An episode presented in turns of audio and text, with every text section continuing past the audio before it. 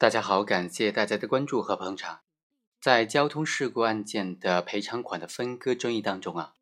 死亡赔偿金的性质究竟是遗产还是其他的性质的款项？基本上在每一个争议案件当中都成为争议的焦点。那死亡赔偿金究竟是不是遗产呢？今天再给大家介绍一个这样的案例，让大家有更加深刻的印象：死亡赔偿金它究竟是不是遗产？本案的被害人王某因为非常不幸的原因，交通事故身亡了。王某的母亲和王某的儿子要求分割这笔赔偿款。另外，法院还查明王某的母亲每月都有退休金。对于这笔赔偿款，该怎么样在死者的母亲和死者的儿子之间进行分割呢？法院就认为，分割的关键就在于这笔赔偿款的性质是什么。根据继承法第三条的规定。遗产就是公民死亡的时候遗留下来的个人合法财产，而涉案的赔偿款呢，是在死者死亡之后获得的，并非是死者死亡的时候所遗留下来的财产，所以不是遗产。另外，涉案的款项不仅包括死亡赔偿金、被抚养人的生活费、精神损失费、丧葬费、误工费、交通费、住宿费等等。这些都是肇事方应当承担和赔偿补偿的一切的损失和费用。每个赔偿的项目都有相应的目的。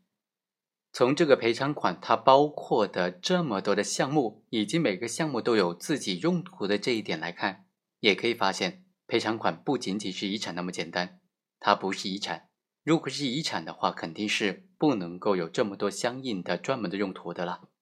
简单的来说。这些赔偿项目都有它专门的用途和给付对象的，它的权利主体不是死者的本人，因此这个角度来说，这笔赔偿款也不是王某的遗产。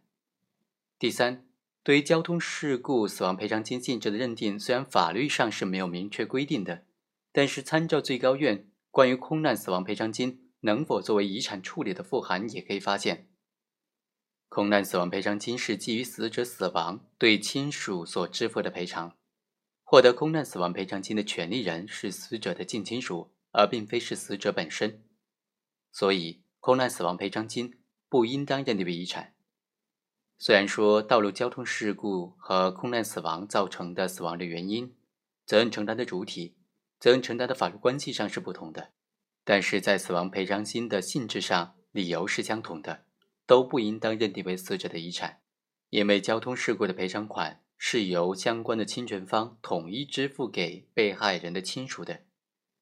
被害人的亲属都是这笔赔偿款的共有人，因此从法律关系的性质来看，这样的案件呢就不是继承纠纷了，而应当定性为共有物纠纷，因为死亡赔偿金它不是遗产，所以不能够认定为遗产的继承纠纷。它是各个近亲属的共有的财产，因此它就属于共有物的继承纠纷了。那具体该怎么分割呢？因为在这个案件当中，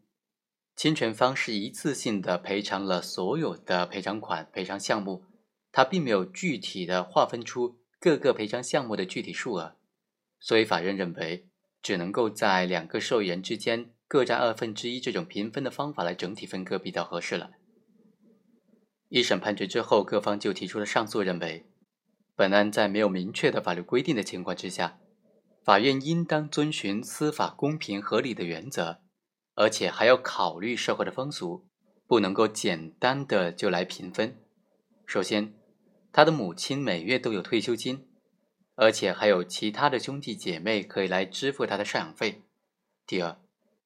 死者的儿子刚刚步入学校，没有任何的经济基础和社会经验。所以在分配的时候，应当充分的考虑未成年人的现实的情况，并且参照当地的社会风俗，对于小孩应当适当的多分。但是法院经过审理，还是认为，既然这笔款项不是遗产，而是双方的共同共有的财产，一方呢是老人，一方是小孩，那么双方都需要得到照顾。此时只有以平分的方式来分配，才能够更加合理。好，以上就是本期的全部内容，我们下期再会。